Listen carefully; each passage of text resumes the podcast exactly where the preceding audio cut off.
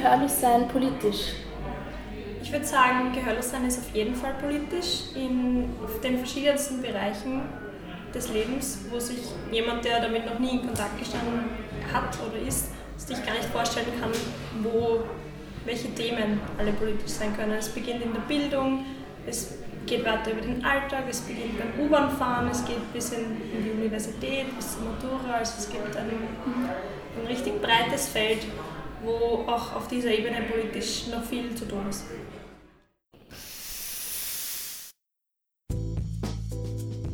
Dampfplauderei, der Podcast der Geschichteldruckerei mit Manuel Meyer und Andreas Fischelter. Willkommen zur fünften Folge der Dampfplauderei. Ich bin Andreas und heute beschäftigen wir uns mit einem Thema, das etwa 10.000 Menschen in Österreich betrifft, jedoch im Alltag der meisten ÖsterreicherInnen oft nur wenig Beachtung findet: Gehörlosigkeit. Dafür sitze ich heute in einem Kaffeehaus in Wiener Neustadt, um zusammen mit meiner Kollegin Agnes über Sprache, Kultur und Politik der gehörlosen Community zu schwadronieren. Für die dringend notwendige Expertise sorgt Nicole Riemer. Nicole Riemer ist Dolmetscherin für österreichische Gebärdensprache und studiert Logopädie an der FH Wiener Neustadt.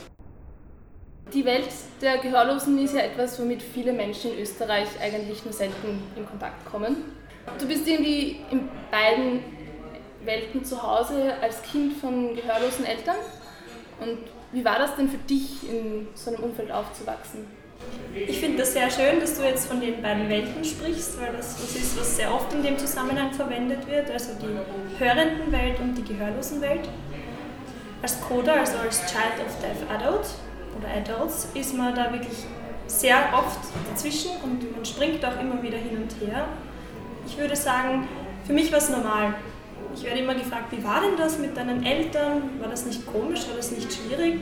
ich habe es nie anders gekannt. Ich glaube, man kann sich das vorstellen, wenn man nie anders, wenn man sich nicht vorstellen kann, dass das bei anderen anders ist zu Hause, weiß man nicht, dass man selber irgendwie komisch ist. Das beginnt halt dann vielleicht erst in der Schule.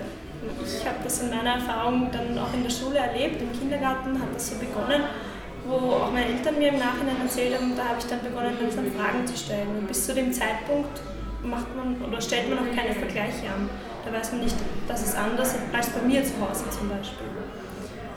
Rückblickend würde ich jetzt sagen, ähm, es war toll. Ich habe in meiner Kindheit auch nie irgendwie dadurch ein, ein Defizit oder sonstiges erlebt.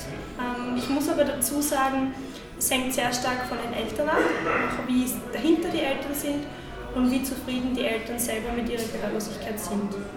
Meine Eltern sind beide, seit sie wirklich äh, kleine Kinder sind, gehörlos und haben auch beide ähm, eine sehr gute Entwicklung hinter sich, die auch äh, in der Schulbildung sichtbar war. Also zum Beispiel bei meinem Vater, der hat eine Matura abgeschlossen, was in Österreich auch nicht immer der Fall ist für Gehörlose, weil es eben in der Schulbildung so viele Barrieren mhm. gibt.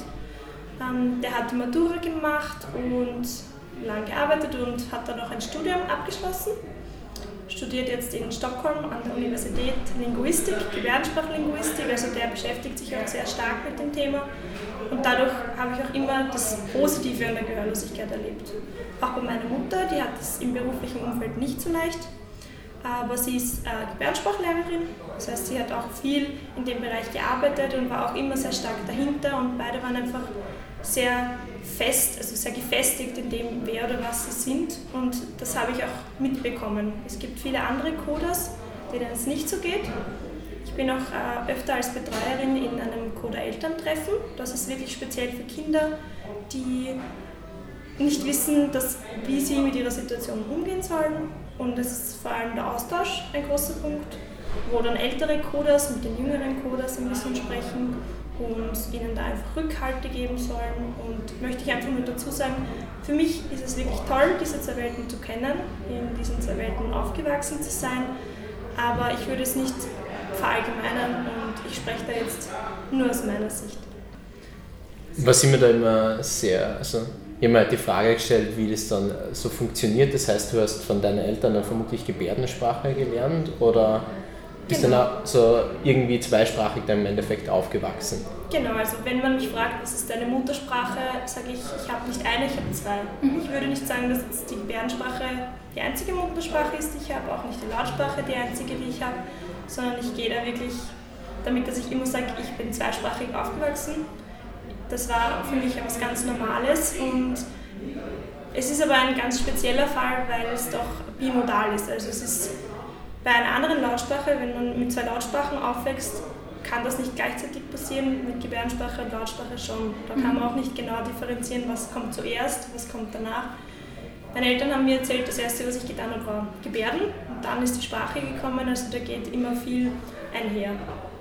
Ja, durch dieses ähm, zweisprachige Aufwachsen oder zweisprachig Sein von, von Kindheit an würde ich jetzt mal vermuten, äh, dass du sicher auch manchmal so eine Rolle der Vermittlerin in mancher Hinsicht einnehmen hast dürfen, müssen, können.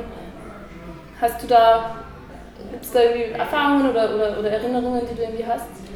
Ähm, das ist auch was, was sehr oft vermutet wird, mhm. dass gerade Kinder von Gehörlosen oft vermitteln oder auch dolmetschen. Dadurch hört man auch oft, wenn man zum Beispiel selber Coder und Dolmetscher ist, ah, ist eh klar, du bist Dolmetscher, weil du kennst das ja von klein auf. Mhm. Da muss man allerdings auch dazu sagen, dass, da gibt es die verschiedensten Fälle. Ich kenne also Bekannte von mir, die selber Dolmetscher sind und auch als Coder aufgewachsen sind, haben für ihre Eltern sehr viel tun müssen. Schon als kleinstes Kind. Anrufe, irgendwelche Gespräche bei der Bank, also Dinge, wo sie wirklich viel Verantwortung eigentlich hatten, die ein Kind nicht haben soll. Bei mir muss ich sagen, was anders. Meine Eltern haben sich wirklich sehr bemüht, mich da herauszuhalten. Natürlich, man als Kind hat so ein Helfersyndrom. Das sage ich auch offen von mir, dass ich ein Mensch bin, der dieses Helfersyndrom hat. Man muss immer damit arbeiten, es ein bisschen einzugrenzen, auch äh, in der Ausbildung als Dolmetscherin oder auch in der Ausbildung zur Logopädin. Aber diese Vermittlerrolle, würde ich sagen, gibt es schon. Ähm, ist halt immer die Frage. Bei mir war es so, dass ich da sehr herausgenommen worden bin. Also meine Eltern haben wirklich versucht, das nicht, diese Last mir quasi nicht als Kind aufzubürden. Ich habe mit ihnen aber auch äh, sehr oft über das Thema gesprochen und sie haben gesagt, manchmal wollte ich es einfach. Da habe ich bei kleinen Themen halt gesagt, Papa, ich mache das jetzt oder Mama, ich mache das. Du hast dich auch später dazu entschlossen, dann Dolmetscherin mhm. zu werden. War das schon länger dann dein Wunsch, also so von der Kindheit aus, dass du dir gedacht hast, in dem Bereich möchtest du später dann auch mal arbeiten? Oder diese Fähigkeiten, die du eben schon von Kindern gelernt hast, möchtest du auch später einbringen? Oder ist es eher so eine spätere Entwicklung dann gewesen? Ich muss sagen, es war eher eine spätere Entwicklung. Ähm, es ist natürlich, ich glaube, das kennen, kennen, viele Kinder in der Pubertät mit 14, will man nichts von den Eltern hören, man möchte so sein eigenes Leben führen, sich selber kennenlernen. Ich habe auch dann eigentlich nicht nach der Matura die Idee gehabt, das zu tun. Bin aber dann irgendwie über Umwege dazu zurückgekommen und habe mich dann, damals war ich 19 Jahre alt, glaube ich, dazu entschlossen, die Ausbildung zu beginnen. Da war auch am Anfang ein großer Punkt, bin ich zu jung dafür, bin ich vielleicht zu unerfahren weil es doch so ist, dass viele Kolleginnen von mir, die ähm, die Ausbildung mit mir gemeinsam gemacht haben, schon lange in dem Bereich gearbeitet haben. Also die haben einen ganz anderen Zugang. Die haben Gebärdensprache über Kurse gelernt, ähm, arbeiten täglich mit Gehörlosen und ich war da halt so ein Sonderfall. Aber ich muss sagen, das Coder-Sein als Dolmetscherin ist auch so ein so eine ganz besondere Sache. Es gibt nicht so viele Coders, die Dolmetscher sind, eben aus den Gründen, die ich vorher auch kurz erklärt habe, weil auch viele in der Kinder Dinge erleben, die sie halt dann dazu bewegen, das nicht beruflich machen zu wollen. Aber gerade durch das, dass ich mich dazu entschlossen habe, kann ich jetzt viel differenzieren, was soll ein Kind überhaupt für, das, für die Eltern dolmetschen, soll es das tun und wo liegen da die Grenzen. Was waren dann so aus deinem Beruf so besondere Herausforderungen dann teilweise erlebt? Ähm, in dem Beruf würde ich sagen, ist eine besondere Herausforderung, dass man selber aus einem Bereich, also man kommt aus dem Bereich, man kennt sich auf dieser Ebene aus. Die Gehörlosen wissen das, das ist ihr alltägliches Leben, aber man stößt auf Leute, die überhaupt keine Ahnung haben davon, was es bedeutet, gehörlos zu sein. Ich war letztens in einer Dolmetsch-Situation bei einem HNO-Arzt, wo man davon ausgehen würde, der hat eine Ahnung davon, was jetzt zum Beispiel ein Gehörloser so im Alltag erlebt. Und da wurde dann zum Beispiel angeordnet, dass ein Hörtest gemacht wird. Also das sind so Dinge, die sind ein bisschen unklar. Und was mir auch sehr oft unterkommt, ist das Wort taubstumm. Das ist was, wo ich echt innerlich immer ein bisschen zu brennen beginne, weil das Wort für mich einfach auch überhaupt nicht passt und auch als politisch inkorrekt angesehen wird. Es ist, viele Gehörlose äh, entschließen sich dazu, nicht zu sprechen, was allerdings nicht bedeutet, dass sie stumm sind, dass sie einfach die Fähigkeit nicht haben zu sprechen. Deswegen würde ich den Begriff taubstumm gerne irgendwie in der Öffentlichkeit ein bisschen minimieren. Das ist leider was, was immer verwendet wird. Es ist mir auch schon passiert, dass eine Gehörlose selber mit einem Hörenden spricht, weil ich als Dolmetscher erst später zur Situation komme und der Hörer, der mitbekommt, der, der Gehörlose spricht mit ihm und dann aber nachher aufschreibt, da taubstumme Person ist hier. Und da fängt fang bei mir irgendwie alles zu rattern an. Ich denke, wie kommt das dazu? Wie passiert das? Das größte Problem für Gehörlose ist einfach nicht die Gehörlosigkeit an sich, dass ihnen der Sinn fehlt, sondern damit, dass die Umwelt einfach nicht damit umgehen kann oder auch nicht weiß, wie damit umzugehen ist. Es gibt andere Länder, wo von klein auf in der Schule erklärt wird, es gibt gehörlose Leute, es ist überhaupt kein Problem, gehörlos zu sein, es gibt die Gebärdensprache. Und bei uns ist das leider, es fehlt auch sehr stark in der Politik, dass da irgendwie in die Öffentlichkeit getragen wird, das ist völlig normal. Man sieht ja irgendwie am Beispiel der österreichischen Gebärdensprache oder am Umgang mit der österreichischen Gebärdensprache auch in Österreich und in der österreichischen Politik, dass da wirklich noch viel Aufholbedarf ist, weil ja erst 2005 sozusagen die österreichische Gebärdensprache als offizielle Sprache in die Verfassung aufgenommen worden ist. Ähm, hast du irgendwie eine Ahnung oder hast du einen Eindruck bekommen, was seitdem sich noch getan hat? Hat sich noch was getan? Hat sich was weiterentwickelt? Hat es Verbesserungen weiterhin gegeben? Ähm, eine Entwicklung passiert natürlich, also das war ein großer Schritt, muss man sagen. Es ist allerdings auch so, dass in diesem Gesetz steht, dass die Gebärdensprache anerkannt ist. Es gibt allerdings einen Nebensatz, der besagt, Näheres bestimmen die Gesetze. Also es ist nichts, was jetzt so hieb- und stichfest ist, sondern da gibt es viele Unterpunkte, die irgendwie nicht eingeführt sind. Das heißt, das ist zwar ein Gesetz, das in der Verfassung steht, wo allerdings noch viel zu tun wäre, da irgendwie ja. noch vieles aufzugreifen. Was man in dem Zusammenhang sagen muss, die politische Veränderung passiert nur dahingehend, dass es auch wirklich Gehörlose und auch Hörende in der Community gibt, die sich einsetzen. Wenn es die Leute nicht gäbe, würde sich, glaube ich, gar nichts tun. Es beginnt halt vor allem in der Bildung. Ich kenne viele Gehörlose, die selber wissen, wie sie in ihrer Bildungssituation als Kind gestanden sind, wie die Entwicklung war, dass das nicht so einfach ist, die jetzt für ihre eigenen Kinder kämpfen und wirklich auch die Situation verbessern wollen. Aber es ist zum Beispiel leider immer noch so, es ist nämlich nicht gesetzlich verankert, dass ähm, eine Person, eine Lehrperson in einer gehörlosen Schule Gebärdensprache können muss. Das ist keine Voraussetzung. In einer gehörlosen Schule? Genau. Das ist keine Voraussetzung. Das ist für mich echt was, was ich sehr schlimm finde, weil man kann mit einem Sprachlevel von A oder B1 nicht gehörlose Kinder in Gebärdensprache unterrichten. Das ja. ist was, was überhaupt nicht passt oder zustande kommt. Auch in der Politik ist halt ein großes Thema, womit ich auch eben sehr stark in Kontakt bin, äh, die Dolmetschkosten. Ob, ob etwas gedolmetscht wird, ob etwas nicht gedolmetscht wird. Ich habe den Eindruck, dass es in letzter Zeit besser wird. Es gibt auch viele Ausbildungen mittlerweile, die von Gehörlosen besucht wird, wo allerdings im Hintergrund echt viel Organisation notwendig ist, wo einfach wirklich bei vielen Stellen angefragt werden muss, ob da jetzt die Kosten übernommen werden, ob die Kosten nicht übernommen werden es ist immer individuell anders, hängt auch vom Einkommen der Gehörlosen teilweise ab. Also wenn man ein zu hohes Einkommen hat, zu hoch unter Anführungszeichen, werden auch die Dolmetscher nicht bezahlt. Wobei meiner Meinung nach das ein Recht ist, ein Menschenrecht auf Kommunikation, dass da ein Dolmetscher bezahlt wird, unabhängig von dem Erfolg, den ich in meiner Bildung hatte. Gibt es da in dem Bereich, also in, diesem, in diesen Infrastrukturfragen dann auch so Stadt-Land-Gefälle, wie man das bei anderen marginalisierten Gruppen oft antrifft? Kann man auf jeden Fall sagen. Also alles, was sich irgendwie bildungstechnisch abspielt, ist auf jeden Fall in den Ballungszentren. Also da hat man auch heraus sehr wenig Chance. Es, ist, es gibt in Wien eine Schule, wo auch teilweise die Kinder zweieinhalb Stunden jeden Tag hin und her pendeln, aus Oberösterreich zum Beispiel, dass sie dort in die Schule gehen können. Und auch diesen, in diesen Schulen ist es eben nicht verankert, dass eine Lehrperson Gebärdensprache können muss. Aber es ist trotzdem unter Anführungszeichen das Beste, was sie bekommen können. Und deswegen wird diese Gelegenheit dann auch genutzt. Also in Wien ist es auch so, dass es die meisten Dolmetscher gibt, weil auch dort am meisten passiert. Mhm. In Oberösterreich ist die Situation jetzt momentan ein bisschen heikel, würde ich sagen. Ähm, Die oberösterreichische Landesregierung hat sehr stark mit dem Thema Dolmetschen gearbeitet und auch eine Ausbildung ermöglicht, die es in, bis, bis jetzt in Oberösterreich in Linz gab, wo sehr viele Dolmetscher ausgebildet wurden. Allerdings jetzt ist man der Meinung, dass es zu viele Dolmetscher gibt in Oberösterreich. Und deswegen wurde die Ausbildung eingestellt und ich habe einige Kollegen, die wirklich auch äh, teilweise um ihr Geld kämpfen müssen, weil dann auch teilweise Kosten nicht übernommen werden. Es gibt irgendwie zu wenig Aufträge für die Zahl an Dolmetschern. Das ist leider eine sehr schwierige Situation in Österreich. Und vor allem, wenn man es mit anderen Ländern vergleicht, wir haben in Österreich ungefähr 120, 130 Dolmetscher auf eine Zahl von 10.000 Gehörlosen, wie ungefähr geschätzt wird.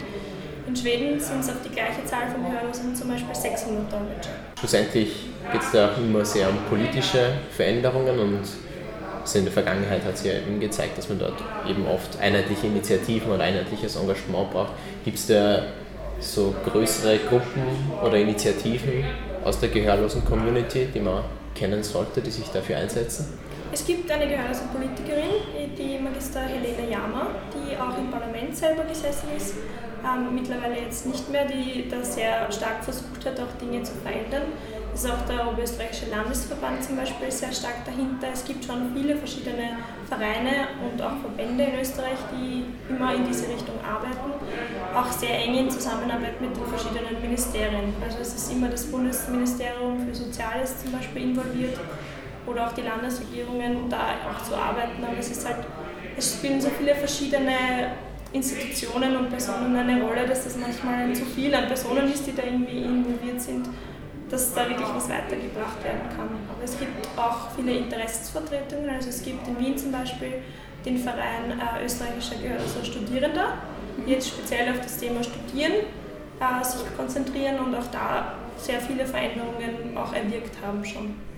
Wie sieht es da generell dann mit dem politischen Engagement ähm, von Gehörlosen aus? Ich weiß nicht, vielleicht kennst du das dann aus deiner Familie. So, aus manchen Sachen der Politik wird man ja, also Nationalratssitzungen gibt es zwar, glaube ich, mit Gebärdensprache, aber solche mhm. Sachen wie TV-Diskussionen und so weiter gibt es, glaube ich, nicht, soweit ich, soweit ich informiert bin. Mhm. Fühlt man sich da informiert? Wird man informiert? Wird man da abgeholt? Es ist, würde ich sagen, auch teilweise ein Kreislauf der sich da nicht ganz schließt. Ähm, das beginnt in der Bildungssituation von vielen Gehörlosen. Gerade in der, in der Schicht von 40 bis 50 bis 60-Jährigen ist es einfach so, dass die in ihrer Kindheit nicht die Bildung erfahren haben, die Hörende vergleichsweise erfahren haben. Das heißt, die haben einen anderen Bildungsstand und setzen sich dann vielleicht hin und schauen sich ZIP an oder Diskussionen im Parlament und verstehen aber auch teilweise nicht, was da jetzt gedolmetscht wird. Das heißt, da ist man einfach ein bisschen auf einem anderen Niveau. Es ist schon so, dass teilweise Dinge ähm, untertitelt werden, wobei hier auch sehr viel daran gearbeitet wird, dass das einfach noch zugänglicher wird, weil es gibt nicht viele Programme, die untertiteln. Und wenn, ist es oft auch nur dieses Closed Captioning. Das heißt, das ist auch nicht immer das, was wirklich gesagt wird, wird nicht umschrieben, sondern da sind viele Fehler drinnen, die Untertitel sind zu langsam. Also da ist wirklich auch gerade in, in, Kombination mit den Medien halt noch einiges zu tun. Ähm, jetzt du ganz persönlich, du bist ja jetzt nicht ähm, direkt von Gehörlosigkeit betroffen, sondern eben ein, ein Child of Deaf Adults. Hast du irgendwie an, an, an die, die Motivation, dich irgendwie politisch zu engagieren oder bist du da irgendwo dabei, wie in, in einem Engagement? Ich bin sehr stark der Meinung, dass Menschen, die von einer Situation persönlich betroffen sind, am besten dafür kämpfen können. Also ich bin auf jeden Fall interessiert in der Situation und wie sich das entwickelt. Ähm, und habe mich auch deswegen zur Logopädie entschieden für diesen Berufsweg, weil ich von vielen Gehörlosen kenne, dass die einfach auf eine orale Weise erzogen wurden, auch zum Moralismus gezwungen wurden. Mhm. Das hat auch damals der Meil in der Kongress beschlossen. Da haben viele äh, Taubstummenlehrer, haben sie damals noch geheißen, beschlossen, dass gehörlose Kinder nur lautsprachlich unterrichtet werden. Und das ist auch bis heute ein großes Thema, dass gerade viele Eltern, die ein gehörloses Kind auf die Welt bringen und nicht wissen, dass es Gehörlosigkeit an sich gibt. Es gibt eine gehörlosen Community, es gibt die Gebärdensprache, wissen viele nicht und dadurch geht das auch immer weiter. Da werden viele Kinder zum Oralismus erzogen und ich habe mich aus dem Grund entschieden, dass ich da als Logopädin in Zukunft mit der Gebärdensprache und der Lautsprache parallel arbeiten kann. Würde ich sagen, ist so mein Mitwirken an der Situation. Weil wir vorher auch bei äh, Zusammenarbeiten mit Institutionen waren. Es gibt auch im Parlament, ähm, gibt es von, glaube ich, von jeder Fraktion Behindertensprecherinnen und mhm. Sprecher. Sind die dann auch für Gehörlose eigentlich zuständig? Ähm, für Gehörlose würde ich sagen, ist vor allem der Behindertenanwalt mhm. eine Anlaufstelle, wobei es auch in der Situation nicht so einfach ist. Also ich kenne vereinzelt äh, Gehörlose, die bezüglich ihrer Bildungssituation mit dem Behindertenanwalt auch in in Kommunikation treten. Es ist halt, dem sind auch teilweise die Hände gebunden. So ist es auch mit den Vertretern vom Parlament. Es, wird, es ist schwierig, als Einzelperson was zu bezwecken. Da sind vor allem aus meiner Sicht die Institutionen immer in Kooperation mit diesen Personen. Also es passiert schon. Es ist halt, es bewegt sich alles sehr langsam. Was ich auf jeden Fall gerne sagen würde, ich habe das Thema mit dem Taubsturm schon angebracht, weil das ist mir immer ein großes Anliegen, da ein bisschen auch aufzuklären, was das betrifft, ist einfach, wenn man Fragen zu diesem Thema hat, soll man sich überhaupt nicht scheuen, einfach zu fragen. Es ist auch ein großes Thema in Österreich, dass viele Gehörlose einfach angeschaut werden. Das ist halt was andersartiges, dass die Gebärdensprache ist nichts, was alltäglich ist.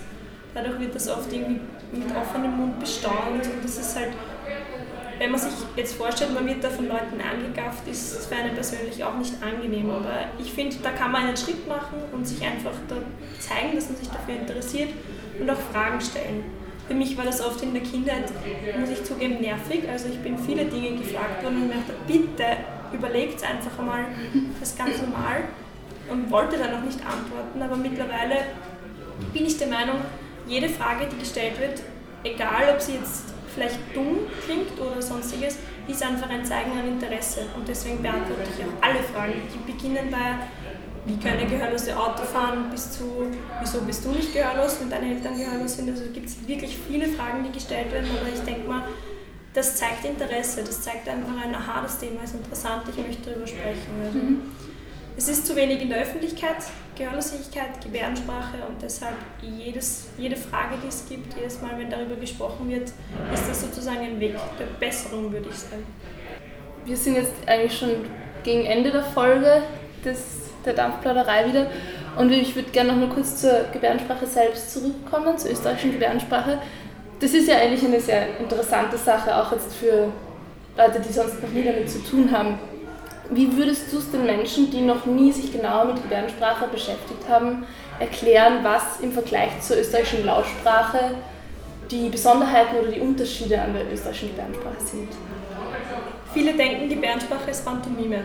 Die denken sich, das ist so, ja, das tut man halt ein bisschen mit den Händen fuchteln, mit Händen, Händen und Füßen, würden wir Österreicher sagen. Aber da kommt man wieder zurück zu dem Thema, dass es eine anerkannte Sprache ist.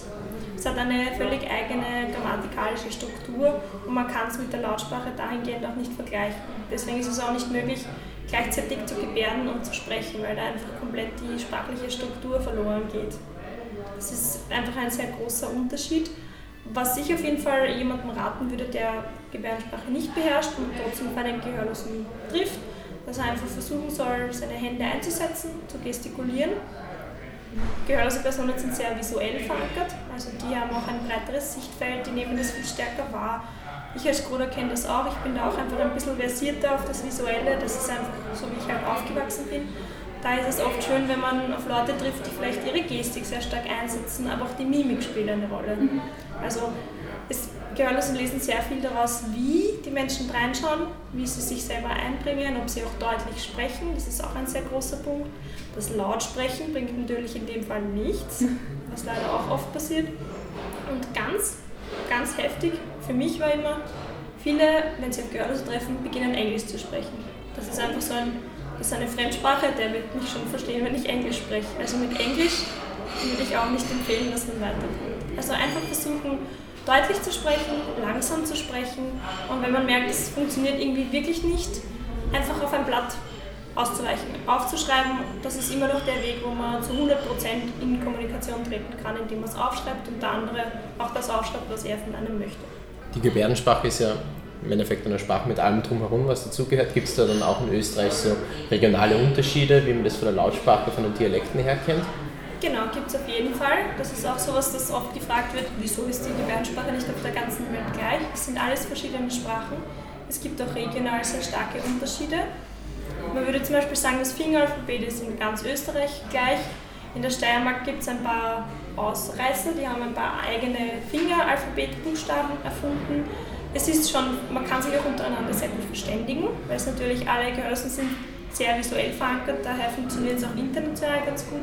Aber allein in Österreich sind die Dialekte teilweise auch sehr stark vorhanden und daher ist es auch schwierig zu sagen, dass man das irgendwie standardisiert, weil es ist oft für Menschen, die das erste Mal Gebärdensprache lernen, dann sehr schwierig, wenn sie in ein anderes Bundesland kommen und sich denken, ah, jetzt zeige ich ja, was ich kann. Und dann ist es anders. Aber das ist so wie bei jeder Lautsprache. Das heißt, es gibt wirklich Ausdrücke oder Wörter, die man nur in Vorarlberg zum Beispiel braucht, aber die dann in Wien keiner kennt und auch teilweise keiner versteht. Das würde ich schon so sagen, aber es gibt auch äh, in Niederösterreich und Wien Unterschiede. Also wenn ich an das Wort Wasser denke, da gibt es auch drei, vier verschiedene Formen, wie man das sagt. Und ich als Dolmetscherin, als ich die Prüfung hinter mir hatte, habe ich danach viel in Wien gedolmetscht, bin aber eigentlich mit der niederösterreichischen wienerischen Gebärdensprache so in einem Mischmasch aufgewachsen. Und dann habe ich irgendwas mit Wasser gebärdet und dann ist die erste Frage, ah, du bist aus Niederösterreich. Und die wissen halt sofort, wo das herkommt. Also wir haben uns jetzt, wir in unserer doch noch großen Un Un Unwissenheit in dem Bereich haben uns irgendwie gedacht, das ist ganz nett für so am Ende vielleicht zwei, drei Dinge, die's, die nicht so schwer zu gebärden oder zu lernen sind für Menschen, die noch nichts mit Gebärdensprache getan haben bisher. Dass, da, dass du da vielleicht irgendwelche Vorschläge hast, was man da vielleicht lernen könnte, das auch nützlich wäre, wenn man auf einen Menschen, der als erste Sprache Gebärdensprache hat, trifft, da irgendwie in Kommunikation auch gut zu treten.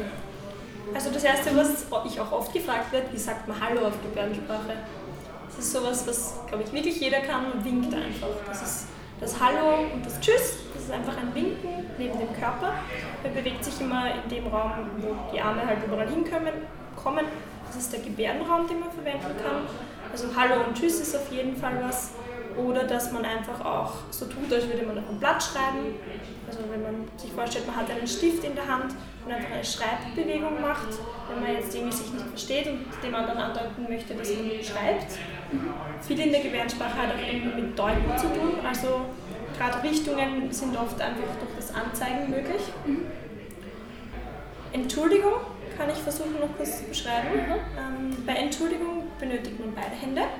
Die Handflächen zeigen beide auf den Boden und man reibt mit der einen Hand über die andere Hand, also mit, dem, mit der Handfläche über den Handrücken der anderen Hand. Entschuldigung, man macht so eine Kreisbewegung auf dem Handrücken, mhm. der nicht dominanten hat. Das wäre das Zeichen für Entschuldigung. Um noch auf einer eher humorvollen Note zu enden, also ich kenne das aus der Schule sehr oft, dass immer die Frage, wenn man Fremdsprache zum ersten Mal lernt oder mit ihr in Kontakt kommt, dass sehr oft die Frage danach kommt, und was sind das so Schimpfwörter? In Österreich ist ja, also in der Lautsprache und denke mal kulturell generell sehr schimpfwortlastig, würde ich mal sagen. Gibt es da auch dann vermutlich auch in der Gebärdensprache irgendwelche Klassiker diesbezüglich? Das ist schon was, was oft gefragt wird. Auch als Kind wurde mir das oft auferlegt, dass man sagt, ah, bring mir was bei, dann kann ich schimpfen, ohne dass es der andere mitbekommt. Ähm, desto älter ich wurde, habe ich auch öfter mitbekommen, dass viele Dinge aus anderen Gebärdensprachen quasi geklaut worden sind. Mhm. Gerade die American Sign Language ist da was, wo man gerne Begriffe. Das heißt, so Anglizismen, wie, wie man es im genau. Deutschen kennt, gibt es dann, genau. also in der Lautsprache kennt, gibt es in der Gebärdensprache. Genau, also ein, eine Gebärde, die mir in dem Sinn auch gut gewählt ist, die Gebärde für Bullshit. Ähm, ist jetzt ein bisschen schwierig zu beschreiben, zeigt allerdings wirklich visuell eine Kuh, die wenn ich es jetzt sagen darf, scheißt. Das ist wirklich sehr visuell. Bullshit. Das heißt, das ist was, was man einfach gleich erkennt. Genauso wie, das, wie die Gebärde zum Beispiel für Arschloch. Das ist einfach was, das ist international, würde ich sagen, und da Hörenden und Gehörlosen verwenden beide genau gleich. Ja, wenn ihr diese extrem wichtigen Wörter und Sätze auch gerne auf Videos sehen würdet, könnt ihr auch einen Blick auf unsere Website werfen Ebenfalls findet ihr sie auf unserer Facebook- sowie der brandneuen Instagram-Seite. An dieser Stelle sind wir auch schon am Ende der fünften Folge der Dampfblätterei angekommen und möchten uns sehr herzlich bei Nicole Riemer bedanken. Ältere Folgen zu Themen wie Hochschulpolitik oder Sexualpädagogik findet ihr sowohl auf Soundcloud sowie unter geschichteldruckerei.com. Schlussendlich möchten wir noch auf unsere frisch erschienene neunte Printausgabe Bettgeschichten und Beziehungssachen, eine Ausstellung zu Liebe und Sexualität im Wandel hinweisen. Diese könnt ihr bei der Geschichteldruckerin eures Vertrauens oder einfach über unsere Homepage erstehen. Die nächste Folge der Dampfplauderei ist dann im März zu hören.